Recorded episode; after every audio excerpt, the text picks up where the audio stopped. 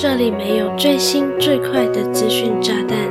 只有一些书、一些感触和一些心里话想与你分享。你现在收听的节目是《慢生活的朱莉安娜》。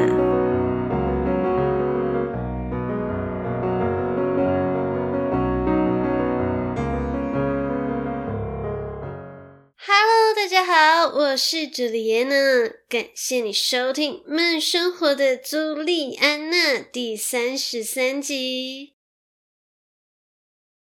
在开始这一集的节目之前，我诚挚的和你忏悔，这一集的节目延迟上线了，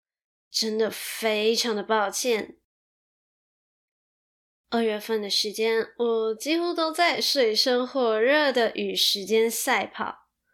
由于疫情的关系，我已经很久很久没有和马来西亚的同学朋友们见面了嘛，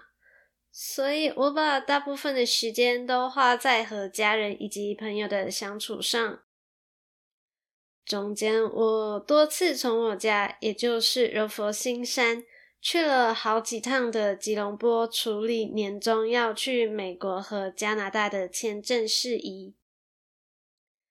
在飞回台湾之前，我也再次跑到吉隆坡去见证高中朋友的幸福，喝了一个排场超级盛大的喜酒。那从柔佛新山到吉隆坡的单趟车程最快都需要四个小时的时间。因此，我在这个二月来来回回的，确实花了不少的时间在交通奔波上哦。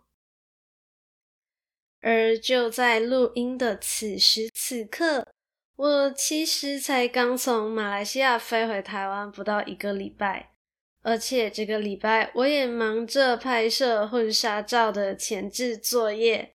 让我有一点点蜡烛两头烧的感觉。虽然难免有一些些的焦虑，但不至于觉得烦躁不安，而是有种活着、忙碌着的充实感。再来，我也很感谢我在二月份的时候愿意花时间和朋友们见面聊聊天，而不是埋头在工作之中。虽然节目延迟上线，我还是有愧疚感的啦。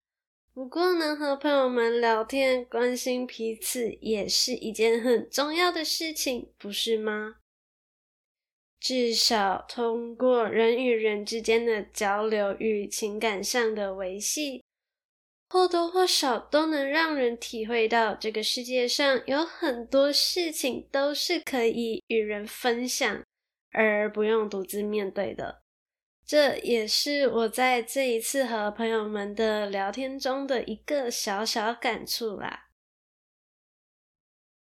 那在这一集的节目里，我要与你分享的是一本书，书名是《孤独世纪：冲击全球商业模式，危及生活、工作与健康的梳理浪潮》。就在刚才，我已经和你分享了我在二月份忙着和家人以及朋友的相处。现在我就想问一问你：你有多久没有和家人一起坐下来，放下手机，好好的吃一顿饭？你有多久没有主动和学生时期最要好的朋友联系了呢？尽管我们随时随地都能透过手机的社群软体来联系散落在地球各个角落的家人以及朋友，但在夜深人静、身边没有其他人可以说话聊天的时候，你会感到寂寞吗？还是在挂掉和家人或是朋友的视讯通话后，心中总有空洞的孤独感呢。《孤独世纪》这本书所讲述的就是我们正处在人类有史以来最孤独的时代。如果你对本集节目内容感兴趣，想看这一集节目的文字稿，欢迎到买生活的朱莉安娜的网站。你可以在网址上输入 j u l i a n a c h o o 点 c o m 斜线孤独世纪。那我们就直接开始本期的精彩内容吧。首先，我觉得《孤独世纪》这本书的架构、逻辑、描述以及翻译都蛮优秀和流畅的，阅读起来不会让人觉得难看或是难以理解。但就是内容概括的范围实在太广泛了，而且有很多值得反思以及深省的内容。以至于我真的没有办法迅速的把这本书给看完，而是花了将近三个礼拜的时间才阅读以及消化完毕哦。《孤独世纪》从这一本书的书名就很显而易见，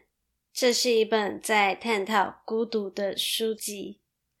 说到孤独这一个词汇，你会想到什么呢？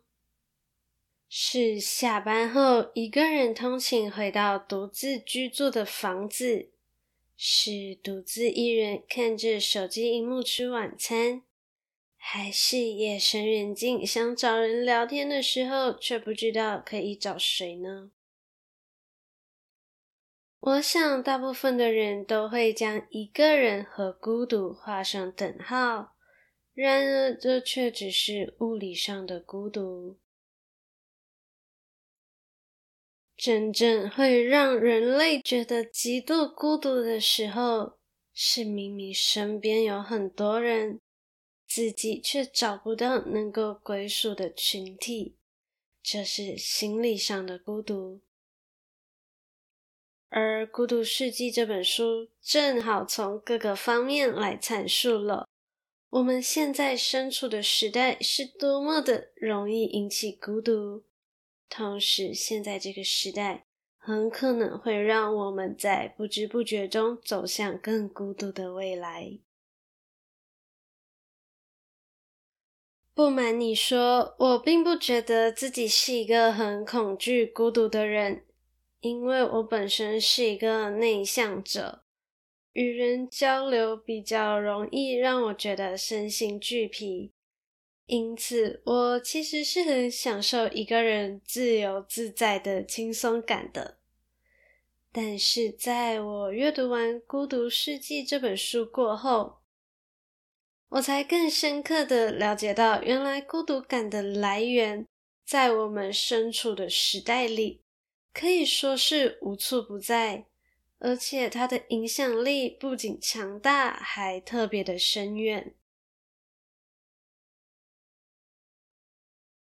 在《孤独世纪》一书中有提到，人类和其他的灵长类一样，都是社会性动物。但很奇怪的是，我们身处在群体单位中的时候，例如家庭里、学校里、职场上，或甚至更大的群体——国家中，我们却希望能在群体中仍保有属于自己的个人空间。不管是物理上的还是心理上的，当然，心理的界限在每一个人的心中都是不一样的。那大部分的人就会选择在物理上画出属于自己的范围，也就是独自居住。不过，在古代的时候，人类独自居住的下场往往都是死亡。这才导致古代人必须进入团体之中，才能安然无恙的生存下去。时至今日，我们有坚固的建筑物保护我们，不用再受到风吹雨打，也不再需要去野外狩猎来换取一餐温饱。同时，随着时代的变迁，独自居住在这个时代已经越来越常见，不论你的出发点是什么，不论你是自愿的还是被迫的。像我自己作为一个内向者，我就会认为独自居住是一个超级棒的选项，因为光是用想象的，我仿佛就能闻到名为舒适、自由的新鲜空气。不过实际上的我呢，其实并不曾完全的独自居住过。就在我看到《孤独世纪》一书中是这么说的：无论你有没有意识到，与人连结都是我们身为人类、身为社会性动物的天性。我就更觉得好像是这样诶。美好的独居生活，只有在想象中才是美好的，才是理想的。而如果独居生活真的在现实生活中发生了，我想不管是谁都会有为此而感到彷徨不安和孤独的时刻吧。那《孤独世纪》这本书的作者是一位策略顾问，服务过不少国家领袖，例如以色列、埃及、巴勒斯坦、俄罗斯等。以及一流企业的 CEO，为这些人提供过有关经济、政治、商业等方面的策略以及建议。由于作者所接触到的领域相当广泛哦，因此这本书有关于孤独的探讨也十分的多元，从政治、城市、社群，一直到建筑物等等，都可以和孤独扯上关系。听到这里，您可能会有一丝丝的疑惑：孤独和政治和建筑物能有什么关系？我一开始在看目录的时候也是满头问号，但是经过书中详细的论述以及我自己的反思过后，才惊觉，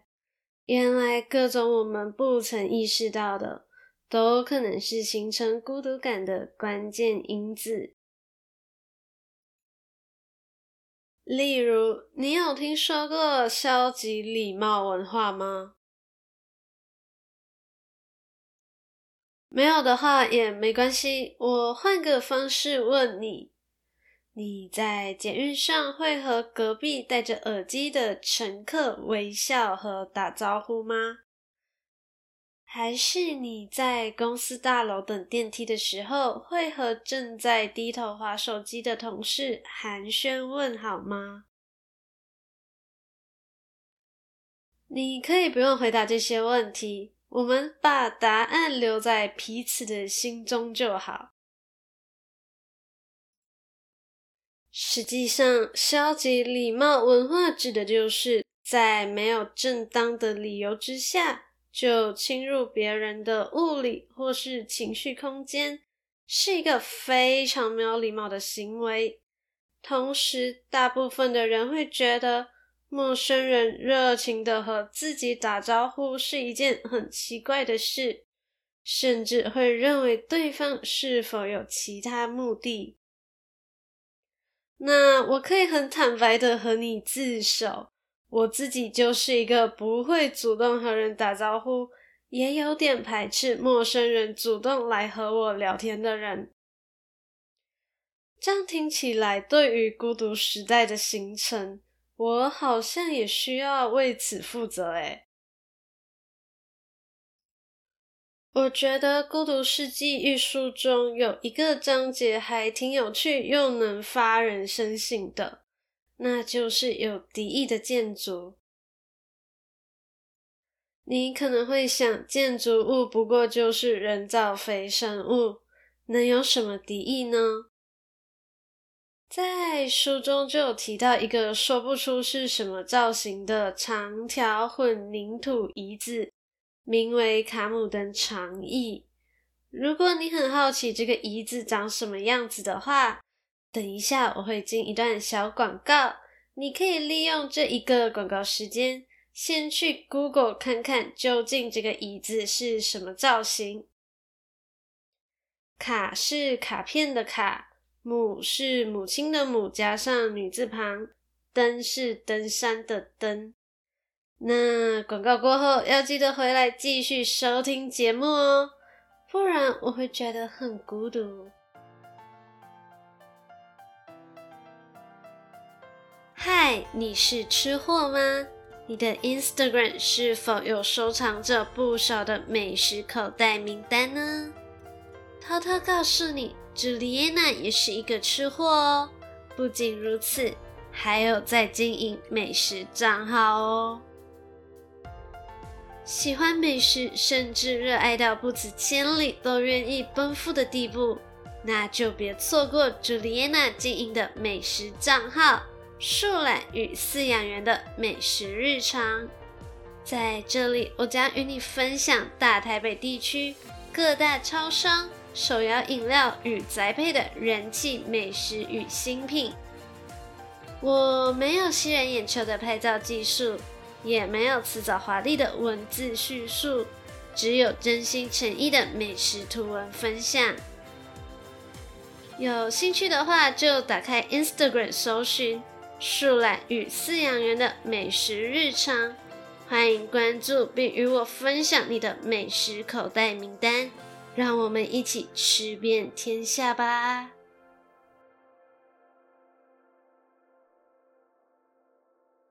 好的，欢迎回来继续收听。如果你已经去 Google 看过卡姆登长椅的话，我相信你应该也有看到很多关于有敌意的建筑的相关文章了。而所谓的卡姆登长椅之所以会长得如此难以形容，就是为了让游民皆有难以躺在椅子上面休息，同时也不想让玩滑板的人可以利用来展示滑板技巧和花招。那你现在知道这种椅子的设计是有着让人坐着休息以外的目的了。你对于这类型充满敌意的设计有什么想法呢？你也许会觉得这样的设计并不常见，可是你知道吗？当我阅读完这一个章节以后，我忽然觉得，在我的生活中，其实有蛮多这类型不友善的设计哦。例如，我在之前就有读过和麦当劳椅子设计有关的文章，大致上的意思是说，麦当劳等众多的快餐店都会使用光滑的椅子。虽然表面的目的是说这类型的椅子比较方便清洁，而实际上却是为了不要让使用者坐得太过舒适而设计的。真正的目的是为了不要让使用者长期久坐，而从中提升翻坐率。因为光滑的椅子会让使用者的屁股。在上面有滑来滑去的感觉，而感到不太舒服。我是不知道相关文章的真实性是多少啦，但我觉得蛮有趣的，就和你分享看看咯。也许你下一次去吃麦当劳的时候，可以亲自感受看看它的椅子坐起来究竟是怎么样的感觉。除此之外，有一种设计是你可能没有意识到，却真实存在着的设计，那就是隐藏式排挤。而这样的设计其实是来自于人性对于阶级利益的追求。以我在马来西亚的家的社区外围墙设计来说好了。现在，马来西亚大部分的社区都会有属于该社区的围墙，并聘雇保安来守护居住在该社区里的居民。我们家的社区呢，是双层半独立的房型，也就是说，每一户都是两层楼，而且旁边都会有一个 C 字形的自家院子。后来，我们那个社区的旁边起了好几排的双层牌楼。所谓的双层牌楼，指的是同样是每一户两层楼，但是并不会有属于自己的院子。那双层半独立和双层牌楼的售价绝对是不同的嘛。有属于自己的院子的房型，肯定会比较高价。当时房子刚建好的时候，还没有建立社区的外围墙，而当时建筑发展商的意思是在未来，双层半独立的房型会和双层牌楼的房型共用同一个外围墙，也就是说，这两个不同的房型会被划分为同一个社区。这样的决定其实引起了相当大的反弹，而且反弹的声音都来自双层半独立房型的拥有者，因为他们并不愿意和没有自家院子的双层牌楼划分为同一个社区，认为如果被划分为同一个社区，那双层半独立房型的价值就会被双层牌楼房型给拉低了。从这个例子里，我们就能看到所谓的隐藏式排挤，正常是把人区分为不同的等级。《孤独世纪》一书中提到，反移民情绪最强烈的地方，往往就是移民数量最少的地方。其实有这样的论述，蛮合理的哦。因为这些移民数量比较少的地区的居民，很少有机会亲眼见到移民以及移民的生活方式，更何况与对方互动和建立关系。而人们通常会想要将自己不熟悉或是认知以外的东西排除掉，来避免引起自身的不安全感。假如我们已经习惯了将有敌意和隐藏式排挤的设计融入到我们的生活当中，那我们将越来越容易朝着社会分化的方向发展哦。尤其是被排挤掉的少数人会更容易感到孤独，因为他们会渐渐的变成不再被看见的隐形人。而实际上呢，没有被看见，没有被听见，却不表示它并不存在哦。接下来，我还想和你聊一聊不同面向的孤独。我想问你，你每天都花多少时间在手机上面呢？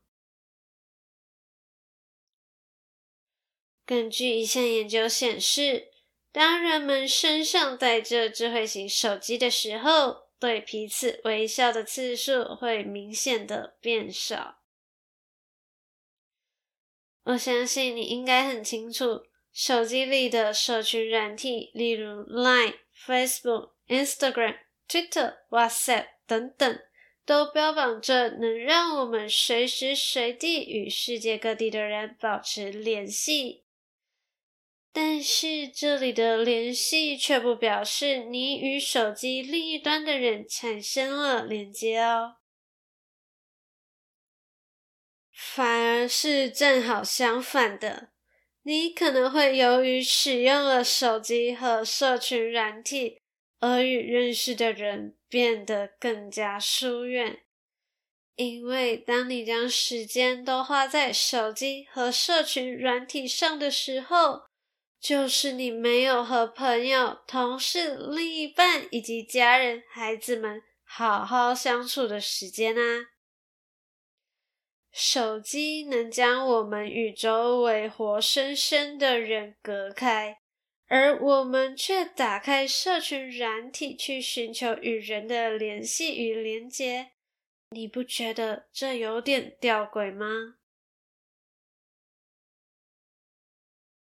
现在，我想请你试着想象一下，有一对情侣躺在床上，彼此依靠着对方。然而，两个人完全没有说话以及交谈，反而是各自滑着手机。你觉得这个画面看起来如何呢？或是当你下课回到宿舍的时候，你原本想要开口约室友一同去吃晚餐，结果打开房门，映入眼帘的是你的室友正戴着耳机看 Netflix，你不敢打扰对方的沉浸式观看体验。而当你换了一身衣服出门，你的室友甚至没有发现你曾经回来过。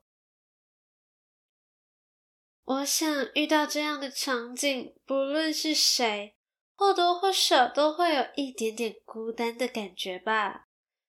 只是我们很常忽略了这种人在心不在的孤独感。而我们也能从《孤独世纪》这本书中看到，所谓的孤独，并不只是物理上的被独自隔开。从心理的角度出发，只要一个人觉得不被关心，在这个世界上丧失了存在感，都有可能造成严重的孤独感。因此，在书中，作者有提出不少关于政府以及企业能透过什么样的方式或是政策来打造能让人更愿意打开心房。接纳彼此的社群，以避免未来的人们走向越来越孤独的死胡同。当然，我并没有觉得作者提出的每一个建议都是正确的，甚至我还认为有一部分的建议太过理想化了。但是，能够引起反思，不就是一个好的开始吗？我觉得《孤独世纪》这本书真的很值得一读，当中囊括了科技、经济、政治、社群、建筑、设计、商业等等，原来都能影响着一个人的身心对于孤独的感觉，而这些都是我在翻开这本书之前完全没有想过的。可见，我原本对于孤独的想象真的有够狭隘哦。透过这本书，你可以了解到，孤独不再只是一个形容感觉的形容词，而是真实存在于我们生活中的状态。非常推荐给对于社会议题有兴趣的人阅读。尽管里面的内容层面太广。但是观点都还算轻松好懂的，读起来肯定收获满满，大丰收。哦，对，出版社并没有给我钱，只是我个人很喜欢这本书啦。好啦，这一集的节目就来到尾声喽，非常感谢你愿意在百忙之中收听慢生活的朱莉安娜。希望你喜欢本期的节目内容。如果你觉得本期的节目内容还不错，期待你能订阅这个节目，同时花一点点时间帮我到 Apple Podcast 给我五颗星加留言，让更多的人有机会看到并收听这个节目哦。或是你也可以将你正在收听的集数截图并发到现实动态。同时 tag 标记我，让我知道你正在收听这个节目。想用行动支持我的话，欢迎点击资讯栏 Buy Me a Coffee 的赞助连接，只需要一块钱的美金，你就能成为我的干爹干妈，让我可以购买更多的喉糖，让我能继续在这里用声音分享更优质的内容给你。想关注更多的动态，欢迎搜寻慢生活的朱莉安娜的 Facebook 和 Instagram。有任何想听的主题或是内容，都可以和我说哦。我是朱莉安娜，期待与你的再次相遇。